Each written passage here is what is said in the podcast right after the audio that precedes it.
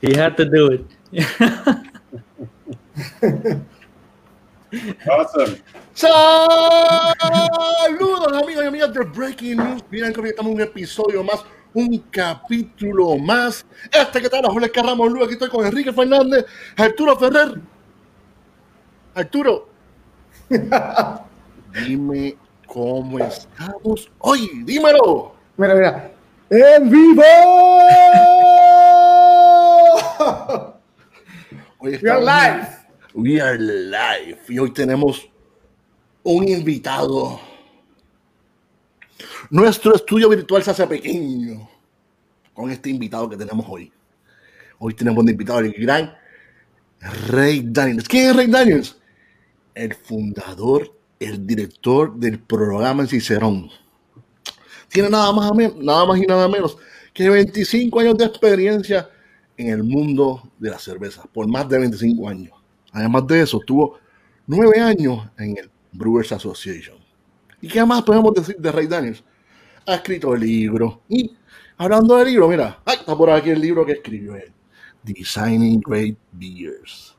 Pues yo diría que esto junto con el libro de Tasting Beer de, de ¿cómo se llama? De Randy Mosher son las Biblias de la cerveza. Este es de, este, en el caso este es de los homebrewers. En el caso de Tasting Beer, pues para todo en general. ¿Qué más podemos decir de él? Demos la bienvenida, sin más preámbulo, demos la bienvenida al gran Ray Daniels. How you doing, Ray? Welcome to Breaking News Beer and Coffee. Pa, pa, pa, pa. How you doing? I'm doing great. Thanks very much.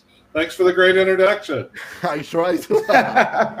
Thank you, thank you so much, Ray, for, Thank for you. taking the time to be with us today. It's a it's an honor for for everybody on the show, and I'm sure for all the homebrewers and everybody in, in Puerto Rico watching. So Uh, it's, already, it's Thank already you so been the much. most, most fun interview I've done in months and months and months.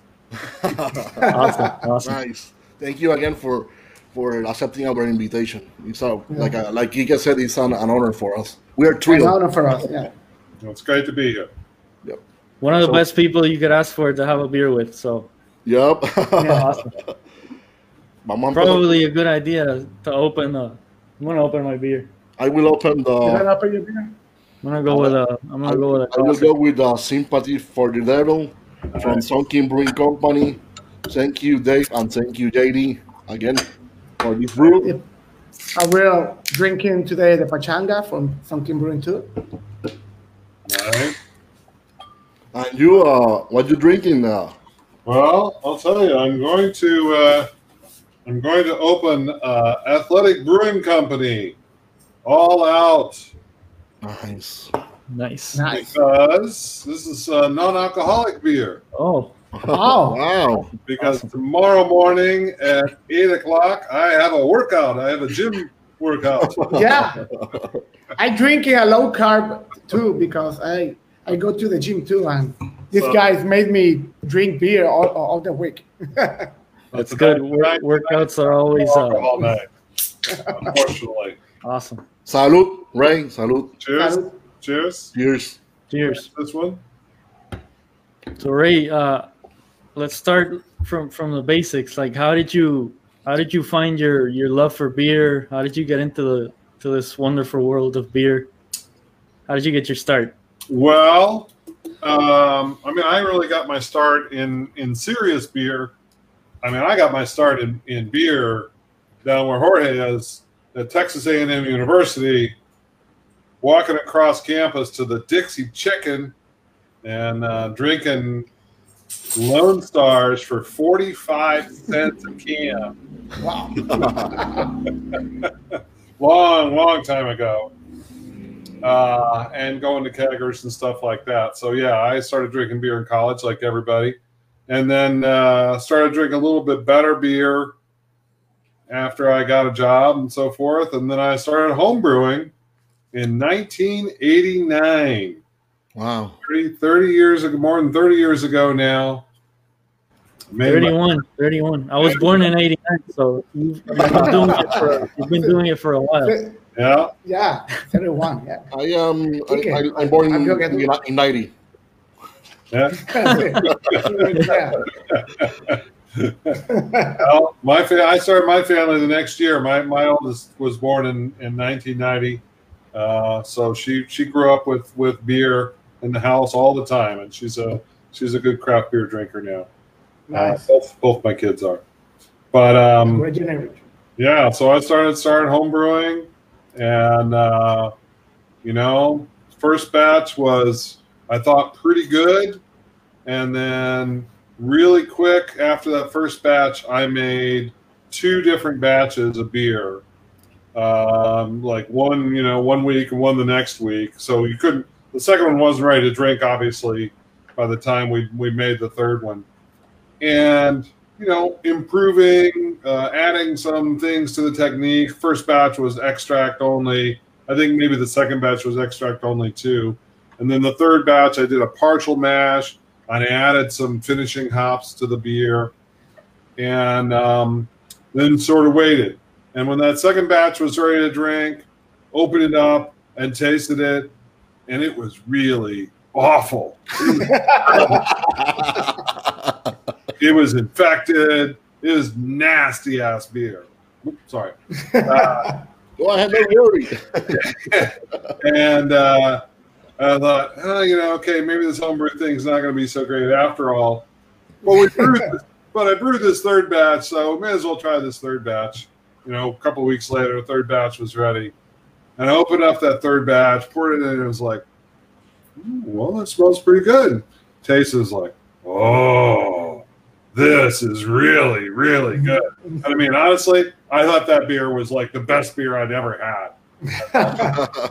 And so, okay, we're on the right track. I just need to, you know, learn some more things about how to do this right and keep going. And, uh, you know, within a year, I brewed um, probably 30 batches of beer and started. I entered the, na- the national homebrew competition that first year, and I won first place wow. in uh, Continental Dark, which would be kind of a Vienna Märzen in October type category. Uh, Okay. And you know, from there, there was no looking back. I was super got homebrewing. I met I met Randy Mosher. Randy Mosher was sitting at the table with me when I went to the Chicago Beer Society meeting after I won that award. And I'm sitting there with Randy and a couple other guys, and they're talking about national uh, the National Homebrew Conference, and and uh, some guy from Chicago won won a won a one of the big awards. Don't know who it is. And I was like, well, actually, it was me. And I, I pulled out a bottle and put it on the table. and uh, and Randy Mosher and I have been doing beer stuff together ever since. That was uh, that was 1990. So 1990. Good Wow. time. 1990, yeah. So Yeah. were you were the beers that you were brewing at that at that point you had you tried the styles before or were you just like most of them no, no. You know, I, I started going to the local liquor store and and seeing what I could find, and for the most part, there wasn't wasn't much out there. Even the craft beer selection was pretty minimal, and um, the the imports were you know not much, and what was there was pretty old and not very good quality. So yeah, it, took quite a quite a while to really. I mean, nobody in the United States in those days had tasted a lot of those beers. You know, even Charlie Papazian uh, didn't get to go to Europe Mhm. you know, every year and and taste beer the way people do these days. Um, so yeah, there was a there was a lot of uh, sort of guessing and uh, reading Michael Jackson's books and and trying to figure out you know what exactly what a beer was supposed to taste like based upon his description and stuff you read somewhere else maybe. And we didn't have the internet, you know. There was no, no way to research. So Yeah. yeah, it was, it was tough. It was tough. nowadays you can look up a recipe for, yeah, for for basically everything. Mhm. Yeah. anything. So that's it's And a, you- And ingredients too. Uh, uh, you can you can buy ingredients from from anywhere. Mhm. And Yeah. yeah, it's, yeah, it's just so so easy to do a beer right now. that's yeah, that's another point that even if you wanted to make something uh, a bit different, maybe you, you couldn't even do it because of the stuff available at Yeah. local shops. So it's awesome. That was 19, so 1989. Wow. 1989. Wow. Yeah. Are, are you I still I was, uh, are you still homebrewing? Well, I, I'm I'm homebrewing again. Is is what I'm doing thanks to COVID. Um, you know, last uh, last winter, uh, I think I um, I got inspired. I visited one of the local uh, uh, yeast companies, uh, Omega uh, yeast companies here in Chicago, and um, no, man. V- visited uh, with them, and they had a saison strain, and saison's my favorite style. So I thought, uh, okay, I'll make I'll make a batch of saison. They had several different strains, so I'll make, make a batch of saison, and I'll split it, you know, across these three strains, and, and see what it's like. And I did that, and and liked all three of the beers really, but one of them really really well. So um, yeah, I started because of COVID. I was able, you know, I'm home, right? Mhm. Until Yeah. until really recently when people would ask me do you still homebrew? my answer was well it turns out you have to be home to homebrew. And, and bottom, bottom line is for most of the last 10 years you know I, i've been traveling a lot. Yeah. and uh, yeah i'm i'm home but i'm not home consistently. I'm not home enough to be able to start you know a, a batch of homebrew is a multi-week a multi-month project depending upon how you do it Right. and um, yeah it couldn't just start something and then run off to halfway around the world and leave it there so Nice. Great. Talking about homebrew, when you came with the idea to to write a book about designing great uh, uh, recipes for beers, Yeah. Well, that that that book uh, came out of you know, of course, my own homebrewing efforts and my own own effort to to create recipes uh, around beer styles. Um, wh- when I got involved with Chicago Beer Society all the way back in, in 1990, um, I start started sort of uh, heading up the the homebrew uh, activities because Chicago Beer Society is a beer appreciation organization overall, and they run beer tasting events uh, for the general membership. But we also had a, a significant number of homebrew members, and um, uh, we were. Uh, I was sort of heading up the homebrew stuff, and one of the things we started doing was um, individual meetings focused around beer styles. And uh, I was going to, you know, sort of show everybody how, what I was thinking about this. So I did the first one, which was around Bock beer. And um, I collected all the recipes I could find from all the books that I had, which was probably five books, you know. Um, and maybe from some copies of Zymurgy, you know, you go through and look at the old uh, AHA winners and stuff like that. And I had maybe two whole years of, of back issues of Zymurgy to look through. So, you know, all this data. Um, so I no, did uh, no internet. No internet. no internet, no internet, no no internet. internet at all. Fax. That was the closest thing we had to the internet was fax. Uh, Facts, facts. we weren't even really using email then. You know, Um, Yeah. CompuServe, CompuServe, and AOL. Wow. Wow. okay, Yeah. right? They were around, but you know you couldn't. an eternity to you were get online. AOL and your friend was on CompuServe. You couldn't send messages to each other because you know those were two different worlds. They weren't connected. It wasn't Right. compatible. Cross platform. Yeah. And, and you know, CompuServe, you had these really catchy um, uh, email addresses. Mine was 71261.705 at CompuServe.com. wow. My email address. I didn't get a choice. Just that's what it was. So. yeah so i did i did a presentation for our homebrew club about bock beer how to you know what the attributes of it were we tasted a couple and um, i finished the presentation and somebody said you know if you did this for all the styles it'd be a really good basis for a book Hmm. exactly That's where the, that's where the, when the magic started. Yeah. And then one of one of uh, Randy's good friends was a guy named Steve Castleman out in California. Uh, was a talented brewer, brilliant guy. Um, and Castleman was on the AHA advisory board. And Randy whispered to Castleman, and Castleman whispered to me, and I submitted a proposal, and the HA said, "Hey, yeah, we want you to write this book." So there you go. Nice. Nice.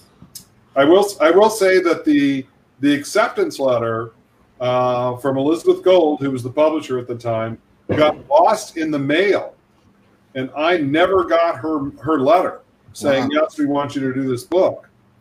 Wow. And I mean, months months had gone by since I submitted the proposal, and I just thought, oh, I guess they didn't like the proposal after all. Mhm. And I went to the AHA uh, conference that year, and I saw Elizabeth, who I knew slightly, and you know we started to chat a little bit. And she said, "So, are you working on the book?" And I was like, "What book?" What? And, she, and she's like, "Well, didn't you get my letter?" I was like, "No, I never got any letter from you." Wow. So you know that that that there was a near miss there. That project just totally gone by the wayside. Better late than never. Yeah, Mhm. unfortunately, we got Yeah. it together, and of course, it took me far longer to write it than they had planned.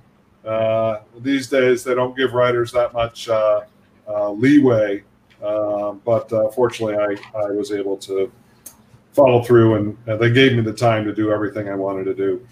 How, how long So was that that, process? The, the, like writing the book. Uh, it took quite a while. Um,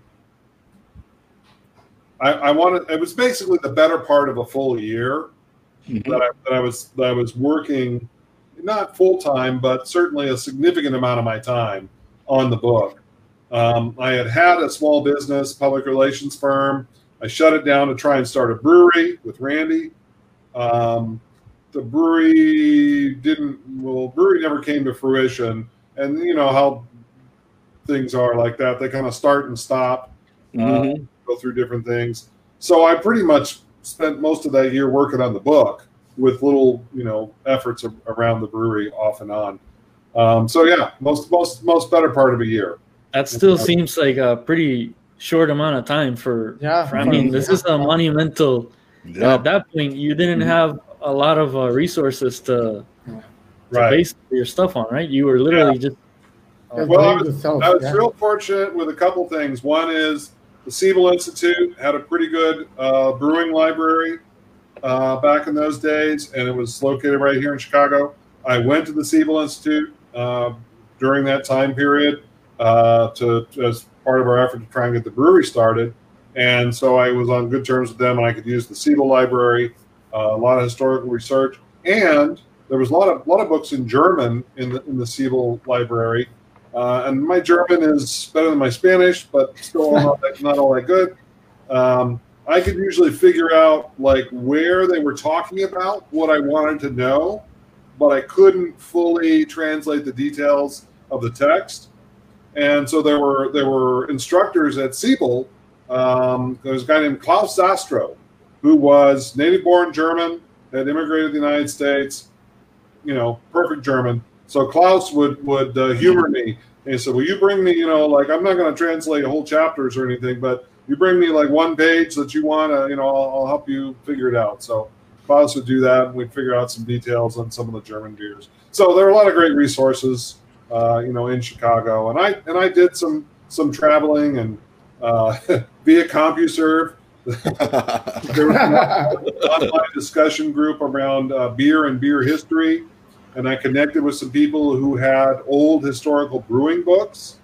Um, and people would do things like, you know, they would copy a whole book for you, Wow. as long as you paid for the for the copies. Mhm. So I got a book on Scottish beer uh, from Wow. somebody uh, over the over the well, internet over CompuServe. Um, I met uh, a, a great guy named uh, Steve Presley, um, who worked for the An- Anheuser Busch out in Colorado, and he was a collector of old brewing books. And uh, so he and I would go out to Colorado occasionally. So I actually would meet met met up with Steve and uh, you know got got some of these books from him, and that's when I got my first sort of cook's tour of uh, of an Anheuser Busch brewery, uh, which is an interesting thing to do. So yeah, I mean there there were there were different ways to research things back in those days. Nice. Can you can you tell us uh, a little bit of the story behind the Cicerone program? How you started? How you decided to came up with the Cicerone? Yep. Well, so uh, immediately before I started Cicerone, I was working for the Brewers Association. Mhm. Uh, I, had several jobs. Initially, editor of the magazine, Zymurgy and New Brewer, publisher for the books, Brewers Publications. And then my last job was director of craft beer marketing, uh, the job that Julia Herz was doing uh, Yep. recently. I, I created uh, that program and, and passed it on to Julia, so that she and I are the only two people who've ever ever done that job for them.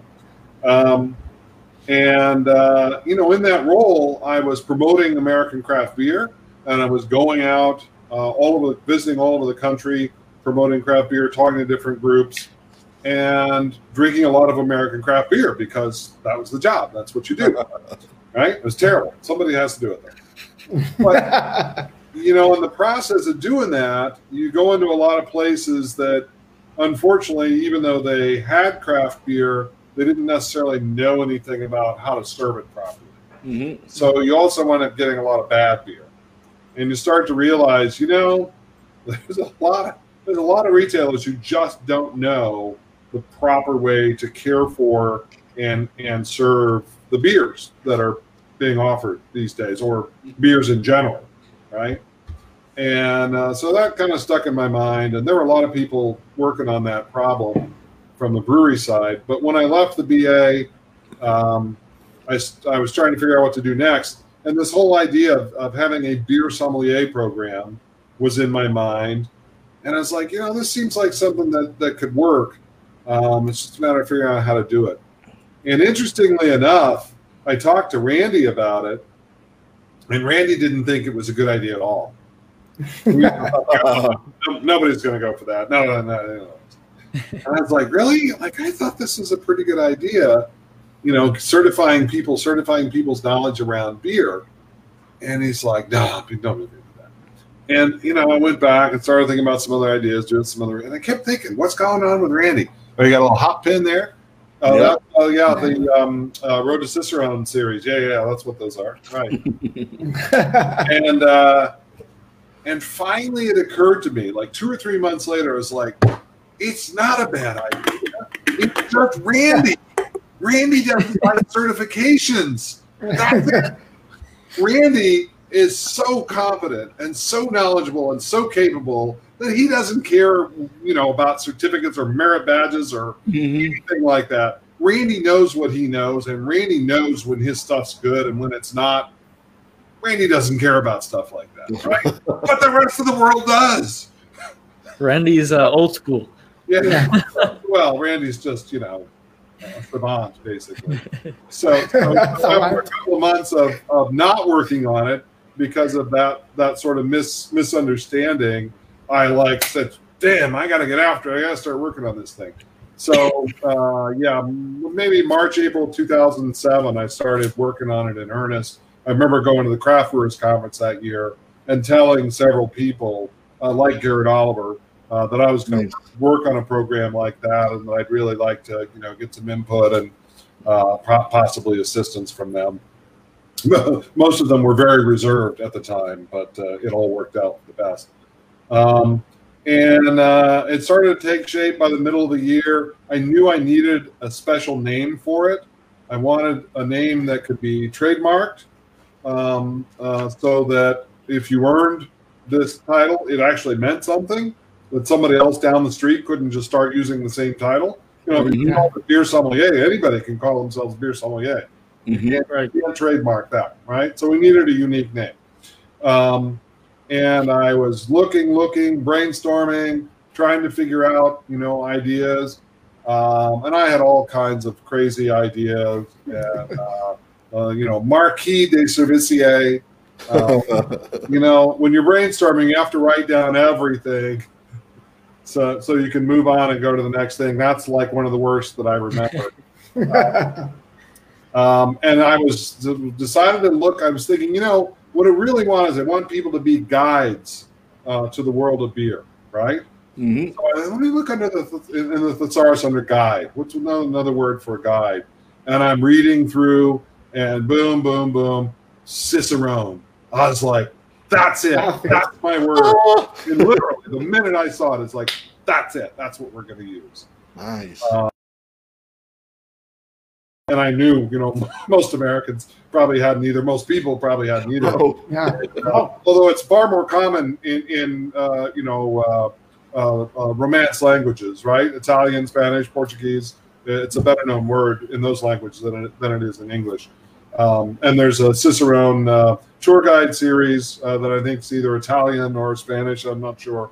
Uh, in Europe, there's a Cicerone hotel uh, chain uh, in Europe as well. So again, in other languages, it's better known than it is than it is in, in English. I had I had never heard of the word. Yeah, uh, yeah. either. So the first time I That heard name is When I first saw the program, beer. I assumed that it had to do something with, with like cerveza, with beer. yeah. Right. Kind of cerveza Cicerone. It kind of has a similar, but but yeah, no, I wouldn't. That's awesome. The guide thing. Well, the, the Yeah. other thing, and it, and it took me about six months to, to realize this, but Cicerone and Sommelier both start with the same, they both have the same rhythm, same number of syllables. They both start with that sibilant S sound. So there's a great parallelism between the two words that just like really works. But it, I, you know, I didn't know that. Maybe I knew it intuitively. Maybe I knew it, you know, just, just naturally but it took me about six months to figure out like oh yeah that really was that really was a good word Yeah, but you came with a with a perfect word. yeah so and, and now and now people like oh you know uh of course you know beer means cicerone. It's always meant cicerone. That's you know everybody knows that. And why why, why do you you know it's like uh no. Uh, no, there was no association between the word cicerone and beer before before I Great Daniels. So yeah. it's So that, that, that So- name is, is synonym of beer, of, of, of beer connoisseur. I know, right now. Yep. But So the- yeah So, So- the original idea for the program was more sort of getting uh, getting bars and, and businesses to up their game instead of just like Mhm. not necessarily just increasing your own knowledge of beer personally. Yeah, and I mean that's that's still you know our our main mission is to improve the quality of beer for consumers, right? Um, because beer, unlike other adult beverages, is easily ruined. Period, and particularly in the process of serving it. right. Yeah. I mean, you look at, at spirits. Have you ever had a bad spirit? I mean, seriously, It's You know? it's true. It's a good point. Yeah. Yeah. wine. It's like uh, okay, you can you can ruin wine if you work really hard. If you keep it if you keep it way too hot for a long time, you know it, it may go off. But if it's just like, well, you know, we so we we stored it at room temperature, and wine people are like, oh, oh, they ruined my wine. They served it at room temperature instead of room temperature. I'm like, whoa, whoa, whoa, wait a minute. By ruin, what do you mean? Like, did it change the flavor? No, but it was served at the wrong temperature. Like, for Christ's sake, come on, come on, come on. cool it off. It's you know, it's fine. You haven't changed the flavor of the beer or the wine. So yeah, again, there's a lot of complaints around wine. Wine wine people are very finicky about about service, but you know, it's really hard to actually ruin the flavor of of the product uh, during the retail process. The one thing is glass, you know, uh, service where they open a bottle and leave it on the back bar and you know keep recorking it, pouring a bottle out, uh, glass out of it. Yeah, okay, you, you leave that open too long and it, and it goes off and, and it's bad. But that's the one thing you can do Yeah. to screw up wine service. Yeah. Beer service? Oh, come on! We can you can screw up beer in so many ways, right? This is Pouring true. through the bad way. Uh, they, they don't have the proper glass for the for the style and Yeah. everything. It's like, No, I, I had never like stopped to think about it, comparing it to spirits, and Mhm. but it's true that there's way more ways to to ruin a good beer. yeah. So that's that's what we're trying to do is we're trying to trying to get the people in the beer industry, and we call that first level certified beer server. But in fact, basically everybody who works with beer should get that first level certification because otherwise you're going to do dumb things. you're going know, exactly. Yeah, to make you know. mistakes. You're going to make mistakes, and people are going to know that you don't really know beer, right? That you don't really know how to serve beer properly, how to present beer properly, and you know, there's more to it than just opening and pouring. So there you go. Sure. So that that's Wait, how many how many how many levels have the Cicerone program? uh, uh, the first one is the, the the one that you talk about that has Right. Pepe. certified, certified- certified beer Yeah. server. Certified beer server is first level. Um, second level is certified Cicerone. Uh, third level is advanced Cicerone. And fourth level is master Cicerone. Can you explain the, the, the levels for us? Um, so certified, certified beer server i- is pretty much what it says. You know, it's intended for for. I mean, it's intended for everyone who's going to work in the beer business because service is fundamental to understanding beer uh, and, and working with beer. You know, if someone is uh, uh, say got a marketing job, I used I was a product manager for a for a company one time, and um, you know, if you're a product manager for, for a brewery and you don't understand the basics of, of serving beer, um, you're going to make some dumb mistakes and you're going to look stupid to your colleagues. And you may uh, put things out uh, as advertising or promotion that are just wrong, that everybody else will look at it and say, that guy doesn't know what he's talking about. So uh, everybody who's working with beer needs needs to do that. But it's, it's basic basic information. Second level is certified Cicerone. And the first level is is can be done all in online. Both the training course and the exam is done online. For Mhm. everyone, the exam is done online. So it's just knowledge, basics. No. Second level, certified Cicerone. Uh, this is where you earn the title of Cicerone, and you can call yourself a Cicerone. And um, uh, this is uh, exam is more involved, um, and it's an in-person exam, uh, written, uh, no multiple choice. It's all fill in the blank and some essay questions. And there is a tasting exam for you to demonstrate that you know That you have. uh, different beer styles. You understand the difference Yeah. between uh, key beer styles, and you uh, can identify common off flavors in beer, particularly those associated with um, uh, service. So Mhm. The skunk beer or light light struck beer, um, um, oxidized or old old beer, um, dirty draft lines. Uh, these are the three most common service flaws. And so you must be able to identify beers that have these flaws as a certified Cicerone. And then we also test them on uh, basic off flavors like diacetyl DMS, acetaldehyde. These are the most common brewery uh, imparted off flavors. Yeah. Yep. Mhm. Um, and it's uh, very useful for people uh, who are out in the field in the beer business. If they taste a beer and it's and it's off, if it's bad in some way, to be able to communicate that uh, correctly to the brewery. If you call the brewery and say, "Oh, hey, there's something wrong with this beer. It tastes bad," you're not helping them very much, right? Right. But if you call them up and say, "Hey, you know, guys, this latest batch has a lot of diacetyl in it," Yeah. you might you might want to check on that. You know, Popcorn. now, now you have more credibility, and they know what they're looking for when, Yeah. when they, you know when they go back. That's So, and it's uh, more constructive feedback versus just yeah. uh, yeah. so it's it's basic basic professionalism, Yeah. and um, you know learning those those off flavors is not simple. It's not something you can do in, in a couple of days, uh, but you know over a, over a couple of months, uh, practice, learn it a couple of times, practice a couple of times.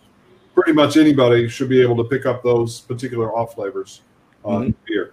So that's that's the second level, um, and I think we have around five thousand uh, certified cicerones now.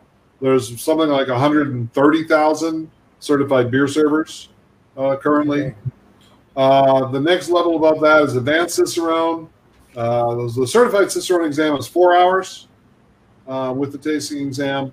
Advanced Cicerone exam is one full day, Wow. and there's Mm. uh, I think a total of four tasting panels and um, two uh, oral exams. as well as the written uh, sessions. And um, we don't know, there's about 100, 120 advanced Cicerones at this time. We didn't start out, uh, when we started out originally, we didn't have the advanced Cicerone level. Mhm. We added it in in 2016, I think, um, because we had a A gap. we had, we had a well, and, and yes, we had a gap, and we also had a uh, uh, what do you call um, uh, uh, a log jam, a log jam at at Master Cicerone. All of a sudden, we had hundreds of people who wanted to take Master Cicerone Yeah. Mhm. certified Cicerone. And so we couldn't get every, we couldn't accommodate everyone who wanted to take the exam. Mhm. So we were we were drawing lots. We were doing a lottery to get the seats in the master exam. And unfortunately, by doing a lottery, some people got to take it, but the people who got to take it were not necessarily the people who were actually ready to take it. Yeah. Mm. And so we were seeing a lot of poor scores. Um, we were seeing people who clearly were ready, but who couldn't get into the exam because they couldn't get a spot in the lottery. And we talked about many different ways of trying to sort out the problem um, pre qualification, whatever. We ultimately decided that if we did anything to pre qualify people, it would, it would become a de facto fourth level and so we may Right. as well just create a fourth level and have have a separate exam. And so basically, the advanced exam is kind of half of the master exam. It's the same. It's the same format as master in one day instead of two days. The master exam is two days. Mhm. And I assume the, the jump from certified Cicerone to master was so way more knowledge. for Right. the- so it, it kind of needed a step in between. Yep. Well, one of the one of the deciding factors in in doing that was uh, Patrick Rue, who was the founder and president of the Bruery in California. Right, right. Yep. Uh, Patrick's a master Cicerone. Patrick uh, passed the master exam on his second attempt, which he has stated publicly. So, uh, and when I called, when I told him that he had passed, he said, "You've got to put another exam between certified and master because that that jump is just just way way too big." Um, he said he said when he took the exam the second time, he studied 20 hours a week for six months. uh, Wow. For the master exam, Wow. And he took it twice. he passed the second, second attempt. So yeah, so so that's why we decided to do that. And the master exam, as I said, two days. Uh, there are 12 oral exams. Wow. From from industry uh, experts and masters, myself, Randy Mosher, uh, guys like Mitch Steele, who used to be the brewmaster out at Stone. Um, uh, so ton, tons of really well respected, uh, smart people uh, do the oral exams, and uh, then they've got like two days of written exams and eight tasting panels. I think they taste a total of forty or fifty samples over two days. Uh, it's it's brutal. And Wow. People, people always always ask me if I would pass. Like, well, you know the written part, Yeah, well, no problem. The oral exams, I can make That's it. through the Oral that's where it gets tough. But man, that tasting, that tasting stuff is just super super tough. Ray, how was the how was the whole program affected with COVID during this year? Well, it's been it's been a big challenge. We Uh, also have a question here from a viewer that goes along with that. yeah, But in general, like I assume it must have been because you do a lot of in-person stuff, all the tastings, obviously. Right. All the, the the certified the master exam, we basically just canceled 2020. We had hoped to do master this spring, but that's not going to happen. We're rescheduling for next fall sometime. So hopefully we'll get to run a master exam in the fall. Certified Cicerone exam, we're doing uh, written exams online um, through remote proctoring uh, software, right? Um, and that's working well. And honestly, we may keep doing that even you know when the world comes goes back to normal, whatever normal Mhm. look like, uh, because it's more convenient for people. It costs less money for them, costs less money for us. It's it's a good way. Uh, Yep. to do Yeah. things. Um, the proctoring's a bit of pain in the butt, uh, honestly. the software and how what what you have to do to prove that you're not cheating is, but whatever. It it, it works out okay, and, and we're good with that. Um, we're, we haven't been able to give any tasting exams. That's very frustrating for everyone. Um, but hopefully, uh, we'll be able to do that by mid year. Um, we have not figured out a way to do tasting exams without being face to face Yeah. Mhm, That's right. Yeah. with a group of people. Yeah. You know, it just you can't can't do that. That's a toughie. Yeah. Um, Yeah, it's, it's the most important part of the of the. And I mean, once you once you get to those levels, there's no way of doing it without tasting because yeah, that's Yeah. probably more than half of the exam. I assume is Yeah. you actually proving. We have a question here from another viewer.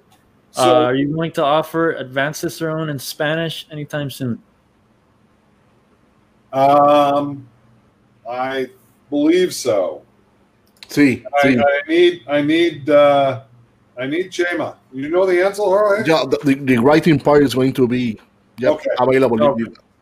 Yeah, I should have I should have I should have researched that before I came. Yep. But Yep. So I- Sí, uh, we have we have uh, our our representative uh, uh, for Latin America, uh, Chema Mora. Yeah. from Costa Rica. from who's Costa Rica. Um, and uh, Chema is a, an advanced Cicerone himself, and uh, he has been uh, proctoring uh, Spanish language exams for quite some time and doing them online for certified. And we just started doing advanced uh, uh, exams, written exams online as well a few months ago. And you know, because I, I would have said my understanding is we're, we're getting ready to do one in in Spanish. It's coming up. Is it coming up February? Is it that soon or a little further? I don't remember the the uh, the dates, but it's going to be this year. Also, it's going to be this year. Yeah. Yeah. So that's that's coming. So the other question: Did, did we see uh, jump of sales and study guides? Um, initially, yes. All right. Uh, in May and June, um, uh, April, May, June, some of the companies, uh, everyone was thinking, "Oh, this is going to last for six weeks, two months, three months, and then it's going to be over, and we'll be back to business." And so some of the uh, breweries uh, thought, okay, well, our salespeople can't go out and sell. Uh, this is a good time to have them work on Cicerone. So they would buy uh, Road to Cicerone guides and set their people to work studying. Uh, unfortunately, since uh, since that theory's been proven false, people have decided, you know, not so much uh, to, to have their people spend time studying. So uh, it definitely it's been uh, a challenging year for us since uh, since July. Um, thank goodness for the uh, you know uh, federal government assistance programs. Uh, we still have a full staff Mhm. and hope to continue that through 2021. Before we continue, we have a. Now I will change to Spanish. Sorry for that. I will change to Spanish. Antes de continuar, tenemos una sorpresa para los que nos están viendo, los que están observando el episodio de hoy. Ustedes saben cómo yo soy, un regalo, me gusta regalar, me gusta dar, mira, dar El cachete. de, cachete, mira, mira, auspiciado por nosotros, mira, mira, mira. Ni Rey lo sabe, ni Rey lo sabe, pero se va a entrar ahora. Vamos a hacer un giveaway. Quique, ¿de qué vamos a hacer el giveaway? Enseña, enseña de qué vamos a hacer el giveaway. have a little bit of a. Let me see. Explica lo que vamos a hacer para que Nice, nice. We want to do a giveaway on one of your Explore Beer exams.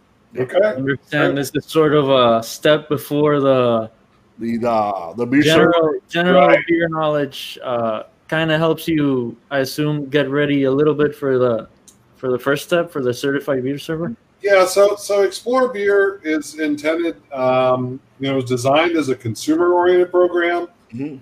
Um, we figure that everybody in the beer business benefits when consumers know more about beer, Yeah. because then they're going to be better better beer consumers. Mhm. Um, there is no exam associated with Explore Beer. It is just a training course. Um, it is uh, video based. Um, so there's, uh, I think, 70 some odd uh, videos. Uh, they're typically very short, three, four minutes each. Mhm. And you'll be most happy to hear that the videos do not feature me. That's that's Feature- bad news, right? Feature That's, someone far younger and better looking. oh. And that is and that is Master Cicerone Pat Fahey. I know. Miss, Mr. Uh, Mr. Fahey is known around the office as 007. It's not because of his dashing good looks, uh, but rather because he was the seventh Master Cicerone. Wow. Uh, we Pat now, Fahey, Pat Fahey seems like an awesome guy. I saw Yeah. a couple of his uh, videos during the pandemic, his YouTube videos. yep, He had he was like discussing a beer style per week, tasting It and together. they were very interesting. Yep. Well, we'll we'll probably be uh, putting those on a rotation and and uh, making those available on a regular basis, talking about them on a regular basis. Um, we did that, the tasting together, and we also did. Uh, we had uh, Master Cicerone Neil Witte uh, did a uh, series of uh, prep talks, which were certified beer server uh, preparations. I saw those two. Uh, awesome. Yeah, those are good. I, I already had Explore uh, beer, beer service. Explore beer is great. Really and Explorer beer is uh, very accessible, very easy. Um, if you if you watch it straight through, it takes maybe two hours uh, to complete, but you get a really good grounding in all the beer styles, fundamentals of beer brewing, uh, beer flavor, all the all the good stuff. And uh, if you like that, uh, then and you're drinking some beer, then maybe if you think you're going to go to work in the beer industry, then you move on to certified beer server. Of course. Yeah. So, before we continue, la persona en este caso, en este premio en particular, que es el giveaway del que nosotros vamos a regalar de parte del Breaking News Beer and Coffee, la pregunta la vamos a poner ya mismo todavía, pero en el caso de este, se la puede ganar cualquier parte, cualquier persona, puede estar en Estados Unidos, en Egipto, en Rusia, en la. Siberia, en Chile, que tenemos Perú. amigos de Chile viéndonos en Costa Rica, Argentina, donde sea. La persona que se gane este premio puede estar en cualquier parte del mundo. El que se lo gane, por favor, una vez concluya esto, nos escribe un mensaje a- aquí en Facebook, nos escribe un mensaje para que, para, para que nos dé sus datos y poder enviarle su regalo. Regalo. Bien importante, otra cosa, mayor de 18 años, eh, ¿qué más puedo decir? Más nada. Entonces, pues, y otra cosa, no necesariamente la primera, esto es bien importante, no necesariamente la primera persona que conteste es la persona que se gane, se gana el premio. O sea que en este caso, quien se lo gane es el que escoja el señor director. Eso es todo. Señor director, poncha la pregunta. Vamos por ahí. So we're gonna we're gonna do a question, Ray, and whoever answers it the first in the comments is gonna get the The, the giveaway. Ray, Nice, nice question. nice question. So we're gonna give a we're gonna give a couple of minutes there to people. Uh, Yeah. we got a question here. In the meantime, uh, James was asking Ray, "What's your favorite style of beer?" Um, saison and uh, kind of a classic uh, saison Dupont, sort of you know, barley barley based. Um, you know, saison yeast, nice dry, good um, noble hop uh, flavor and aroma hops, and uh, that's that's what I've been working this this year, and. Um, I've made uh, I think maybe four batches, and one of them was just just absolutely perfect. Wow. Try try to master master the style, right? What's that? Master? Yes, exactly. Yep. Yeah. Trying And, to uh, master the style. This, That's this- a that's a pretty tough, uh, pretty tough one to get right on the to nail it right on the. it's been it's been working well. The, the last batch I made, I tried to make a bigger batch because I was having to rebrew like every six weeks, um, and uh, and I I overdid it on the hops. Well, it's not terrible. But it's just a little No. more bitter, little too little little more bitter than I wanted to be. So I'll back it off a little bit next time. So you're trying to go for for literally a saison Dupont, or or you're you trying to give it like a little bit of a yeah, I mean, I know I wouldn't say literally saison Dupont, but but pretty darn close. You know, really, really dry, really crisp, um, high high apparent attenuation, high carbonation, um, and like Tettnang and Saaz hops. So very very classic noble hop uh, character. it. And, Have uh, you tried to Have you tried to go into any competitions with the with the? I, I mean, you know, the, in, in the '90s, I lived for competition. Um, I used to, I mean, I would say a third to a half of the beer I used to make used to go to competitions.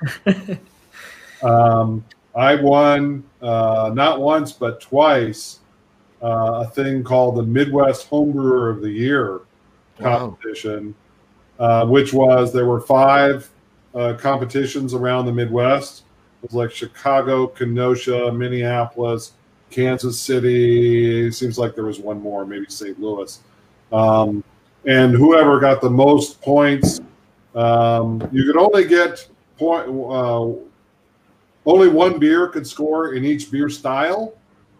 Um, so if you got if you had one good beer, you couldn't enter it in all five and and pick up you know points for each one. Right, You right. had to brew a variety of beers uh, of different beer styles uh, to win. So I would do that, um, and and that was like um, in the early part of the winter, and then national homebrew competition would be in the spring, and take the best ones and put them into national homebrew competition. So yeah, I used to do a lot of a lot of competitive brewing, and I have somewhere I used to have a whole wall full of ribbons and trophies. our our local uh, homebrew club here in Puerto Rico, which is just getting started again. We had a little bit of a hiatus for a couple of years. Uh, they're gonna their first competition is gonna be an iron brewer, which we've done before, which is like three random ingredients and people have to make. Uh, this year, uh, the ingredients were strawberry, basil, and uh, the Fermentis. that's 33 yeast from Fermentis. Right. What would you make? What style if you had those three? Uh, Ingredients. strawberry, basil. Yeah, it was S33. The yeast, Well, right? I mean, Yeah. stra- strawberry could just be an adjunct. Uh, I mean, I could make a saison with that. Probably. Well, what's Mhm. S thirty three? I don't know that. S33 is sort of like a. I think it's a. Belgian style yeast, but it's not very. It's very neutral. Yeah, it's very neutral. It's not that spicy. It's, It's. not I don't think it's. Yeah. Yeah. Mm. I don't know if it's Well- enough to make a saison. The right the the the. Yeah, because I, I could definitely. I mean, the strawberry strawberry could just be an adjunct. Um, it's not going to impart much flavor one way or the other. Uh, basil, ba- the basil would be fun to, to use, right? Uh, to dry dry hop with, with some basil. Um, the yeast, I don't know what, what style you go for. Maybe you're going more for like a a Kolsch, um, you know, with a, with a kind of neutral. It really depends on the, the Mhm. flavor pro, profile of, of the yeast. Um, Yeah. because Kolsch, Kolsch won't won't tolerate very much ester at all. But um, anyway, yeah, it would be that would be interesting. Yeah, I I um, used to run an event like that uh, in the '90s. Uh, we used to do a um, an iron brewer type competition, uh, and we would hold it. We, we used to run the first round of the national homebrew competition in Chicago, and we would um, have the the tasting of those beers uh, Saturday night after the judging was finished. Um, so that the judge, this was uh, another reason for judges to come and judge for the weekend was that they could attend the event and, and taste the beers. And we did it a couple years, with, and we would use pretty, by today's standards, pretty mundane ingredient, you know, like a, a, a half a pound of chocolate malt and and uh, you know a particular hop, an odd hop, uh, and a particular yeast. No, no, we let we always left the yeast completely uh, up to the the brewers. Up we would the give, brewer. we'd give them a couple of ingredients and say you have to include these ingredients, but you can use whatever yeast you want. Okay. Mhm. Um, so the last uh, the last time uh, I think we did that, uh, I was trying to get Michael Jackson to come Uh, Wow. event. And I contacted him a year in advance uh, about coming, and we arranged it. We managed to get him to come. And that was the year that we decided for the for the Iron Chef beers that the the odd ingredient that they had to brew with was breakfast cereal. So everyone had to include one complete, one full box of breakfast cereal in their recipe. And they could pick any cereal they wanted, but they had to put a whole box in. They had to display the box with the beer, uh, with, the beers. And Michael Jackson, God love him, Michael Jackson came, he tasted all of those beers. And when he talked that night, he gave notes on every single one of those beers to those Wow. homebrewers in that room. And that was a great event. But that was the first time I'd met Michael. And for a couple of years there, I was known as the breakfast cereal beer man to Michael Jackson. So I was a little worried about what my legacy was going to be. Fortunately, fortunately, when I wrote Designing Great Beers, uh, Michael was a big fan of the book uh, and, and said many kind things about it. And he and I subsequently did a, a number of things together and got to know each other pretty well. So, uh, but I was I was the breakfast cereal beer guy there, and he would tell that story from time to time as well. Michael Jackson, the legendary Michael Jackson. We have a we have a couple of answers here in the in the comments. I'm gonna try and pick the first one. Let me see. Go for this one. I believe I believe Tomas was the first. O sea, Tomás Correa Yeah. nos escribe un mensaje Correa. privado a nuestro Facebook. Nos escribe un mensajito para que nos den los datos para poder enviarte tu 2007. premio y felicidades. ¡Felicidades! Congratulations! Tomas. And he also uh, suggested a Kolsch with strawberries and basil. That's Nice. sounds pretty good. We have a question here from another viewer.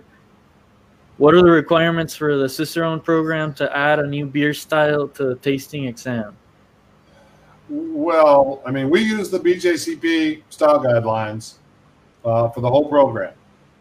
Uh, so um, that that's really where where we take take our cue. Um, now, just recently, you know, we we had the explosion of New England style IPA Yeah. in the United States. And it wasn't part of BJCP at the time, but BJCP did make a special, um, you know, addendum modification to add that in, and we quickly we quickly followed suit. Um, but yeah, I mean, we we like BJCP uh, because they are responsive, um, but they're but they don't blow in the wind, right? Uh, usually is five years or so between um, uh, versions of BJCP guidelines. That's enough to incorporate significant changes, but not so much that every little thing that comes along and says, "Oh, we're going to be a beer style," and then it goes away six months later. yeah, yeah, yeah. Right? Like the brut IPAs. Same blue IPAs, black Right. IPAs. IPAs. I think Wait, have you guys used actually? Ha, ha, has any New England IPA made it to a tasting panel? Um, I don't. I don't know the answer to that personally, uh, but I'd be surprised if they have not. Right. Uh, So it we- was long enough to yeah. Yeah, we, we, we use a pretty broad range of styles uh, on the tasting exams, and you know we we consider uh, German, Belgian, British, American, and every exam is a mix of those four styles, um, so that you know it's not too heavily weighted in, in in any one. And some people may be disappointed with that, you know, that they're big American craft beer fans. They know about American craft beer, and they take the exam, and there's only you know two American craft beers on the exam. Mhm. Like, well, that's that's what being a beer professional is. It's not just just knowing the beers you love and the beers you drink every day, but understanding the universe of beer. Yep. And it beer, Yeah. What's your What's your take on the whole on the new trendy styles? Now that we're speaking of New England IPA, like slushy beers, uh, I think New England IPAs have pretty much already solidified themselves as a Yeah, they're here to Yeah, stay. yeah, yeah. I I mean, personally love them. I mean, if they're well made, but what's your What's your take on all these? Well, I mean, so so first of all, New England IPAs, um, New England IPAs are are unlike any other style that has come along in I mean in the history of beer styles, basically, right? Um, you know, we started uh, talking about beer styles. Uh, Michael Jackson really was the first person to sort of Mhm. say, "Hey, there are styles of beer. You can put beers together based upon their characteristics and their styles." And Charlie Papazian uh, picked picked that up and, and carried it forward in the U.S. And they worked together uh, on those things. And and BJCP uh, got involved.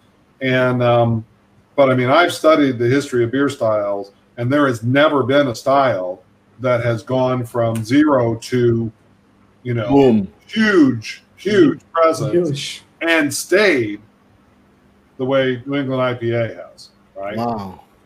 Um, uh, I mean, you know what? The first year they had a New England IPA category at BJCP, it was the largest. Uh, sorry, at uh, GABF. Mhm. Got my acronyms. Uh, it was the largest category at GABF um, that year. I think it may have been the large, largest category ever um, at, at GABF. So, anyway, it, it is not like any other style. Other styles have, you know, kind of come, popularized, declined, or Yeah. come and stayed at a, at a basic level. But New England IPA was just just huge. So, and you know, I do I do like me a, a New England IPA. Um, uh, uh, funny enough, the brewery that won the gold medal for New England IPA the first year that they had the hazy juicy IPA category, which is what they call it, Mhm. um, is the closest brewery to my house.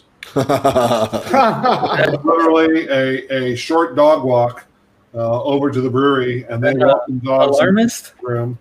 So what's that? Alarmist? Alarmist. Alarmist. Were- They were the Alarmist. first ones. Alarmist. nice. And I was the- lucky enough to visit them a couple of years ago. I Yeah.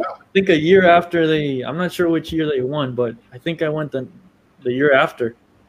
But really, really good. Le Juice, really awesome beer.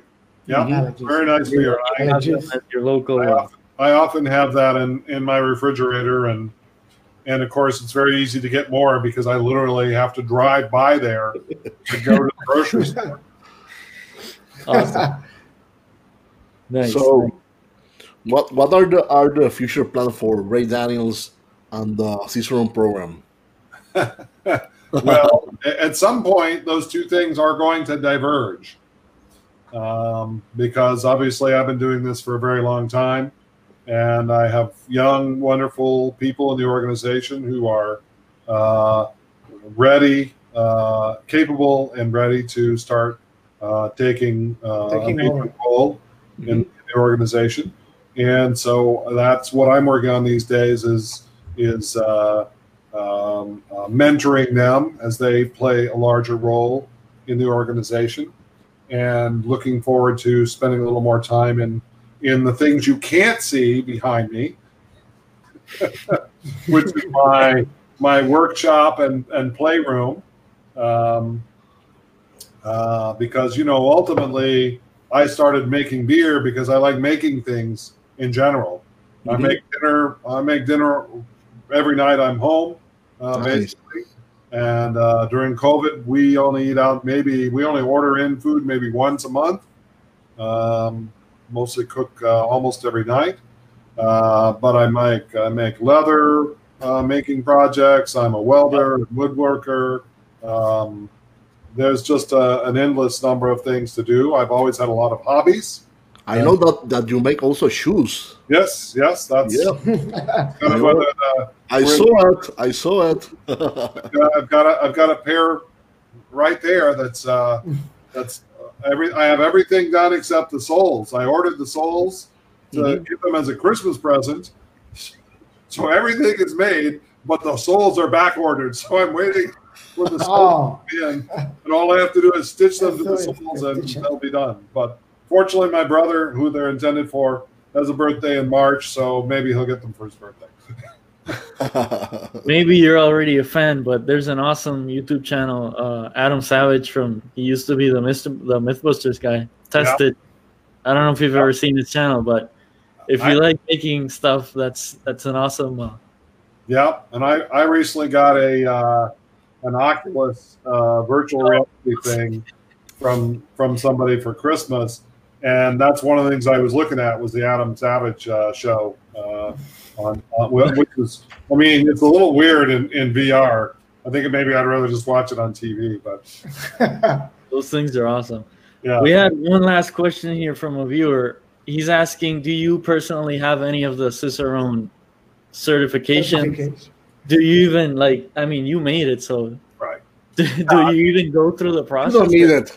right for, For, I mean, from for the sure. beginning from the beginning i mean at the at the beginning i mean i wrote all the exam questions i graded all the exams. Um, so no i it was never it was never intended to be for me. It was it was intended to help uh, other people move their careers forward. You know I, I was at the point when i started this that I, I was my career was kind of made. It was what it was what it was going to be. Um, and as I said, you know, certified Cicerone, advanced Cicerone, yeah, I'm sure I'm sure I could pass those. Master Cicerone, I would study my ass off for for the tasting exam. You know, I, I'd, I'd, I'd study for the written at this point as well, but but that tasting exam is is really really tough. Um, one of our one of our uh, some of our good friends in in uh, the industry are the folks from um, uh, um, oh man, uh, Cara Technology um, uh, that make the off flavor uh, standards, uh, and they come over. Uh, Dr. Bill Simpson uh, is the the head, and he's a brilliant flavor scientist. And they come over and run a week long um, tasting workshop uh, in our space in our classroom, typically the week before the master exam. And so a lot of the master candidates will sign up and spend that full week working on their tasting skills Wow. um, before they roll into the master exam, and that's that's definitely very useful. And I would and I would definitely do that if I was going to take the master exam. It's quite difficult. How many masters? Yeah. How many masters are, are Nineteen. 19? Wow. 19 right now. Wow. Yep. No. It's, uh, it's it sounds like uh it's it's it's gotta Yeah. be tough. Yeah, it's gonna be A be whole tough. lot of uh, Yeah. whole lot of knowledge that you gotta go through. I think So- we're ready with that. Thank you. Thanks. Thanks a ton Thank for, for being Thank here, you Ray. for, for Thank you all. Thanks for promoting Explore Beer. I hope, Yep. hope uh, whoever won it enjoys that. And uh, what a, what a great time I had talking to you guys. Thank you. Thank you for your time. Yeah, Um, we have a great time. too. where where did where did, that they can find out some more information about the Cicerone program? If you can tell them tell them the the, the Instagram, the Facebook, your webpage. I mean, you know, Cicerone.org uh, on on uh, on the internet. Uh, if you're still using the old-fashioned thing, the internet. Um, uh, we have an Instagram. Uh, I'm not sure what, what, what it is, but you can search Cicerone on Instagram. And, and, yeah. uh, uh, my my Instagram is Ray Daniels at Cicerone, like Ray Daniels underscore at underscore Cicerone.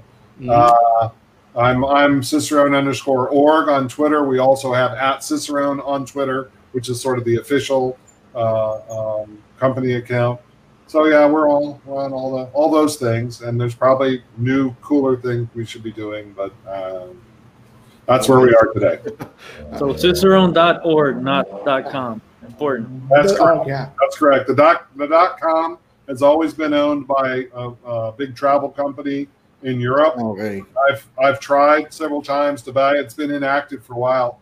I've tried to buy it. I've offered um, uh, five five figure sums for, for Whoa. Oh. in euros for it, and they're they're like no no they're they want six figure sums, and I'm like no, no, no, no, no, no, No, no. that's not happening. Don't worry. That's, that's not gonna happen. We have the, the that art.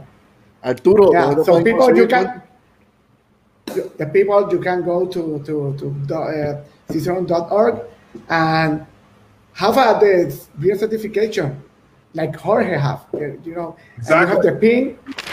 Be like Jorge. Yeah, yeah. Be like Jorge. It's a great, yeah. The first one is is great for anybody, even like Yeah, sales it's people, anybody in the industry. I Anybody really in encourage you to take the exam. It's it's very interesting. You know, you're gonna learn a lot a lot of cool stuff. It's, Mhm. It's a great time. Yep, absolutely. So, before we go, Arturo, ¿dónde te pueden conseguir? Cuéntame. Ah, me pueden conseguir por eh, Facebook, Arturo Ferrer, y por Instagram me pueden conseguir por Minimalix, con la X, mira. Nítido, nítido. Quique, ¿dónde te pueden conseguir? Cuéntamelo. Enrique Fernández, Facebook y la esquinita Jardín Cervecero. Dile, Este, dile- a Rey que no se vaya, que, que vamos para la foto, la foto. ni yeah, when we finish Yeah. the show, uh, stay for a couple seconds, Ray, because we want to take a screenshot with you. Okay. Mira, So- a mí me pueden conseguir por. Mira, pero tienen que decir, Arturo, dime, dime, ¿dónde te pueden conseguir? Dímelo. dímelo. Mira, este, ¿dónde pueden conseguir a, a Jorge, el que tiene certification? Certification de, de, de, de. Mira, pues a mí, mira, mira, a mí me pueden conseguir bajo en, en Facebook bajo Jorge Ramos Lugo, pueden conseguir en Instagram bajo Ramones Brew y a los cuatro, porque ahora estamos, estamos cuatro, hasta Rey lo pueden conseguir en Breaking News, Beer and Coffee. Será hasta la próxima. Salud y pesetas. Y pesetas. Gracias. Thank you, Ray. Gracias, Ray. Thank you. Thank you, It Ray. was an honor for was Cheers, a privilege for us. Thank you. Yeah. Buenas noches a Salud. todos. Salud. Hey.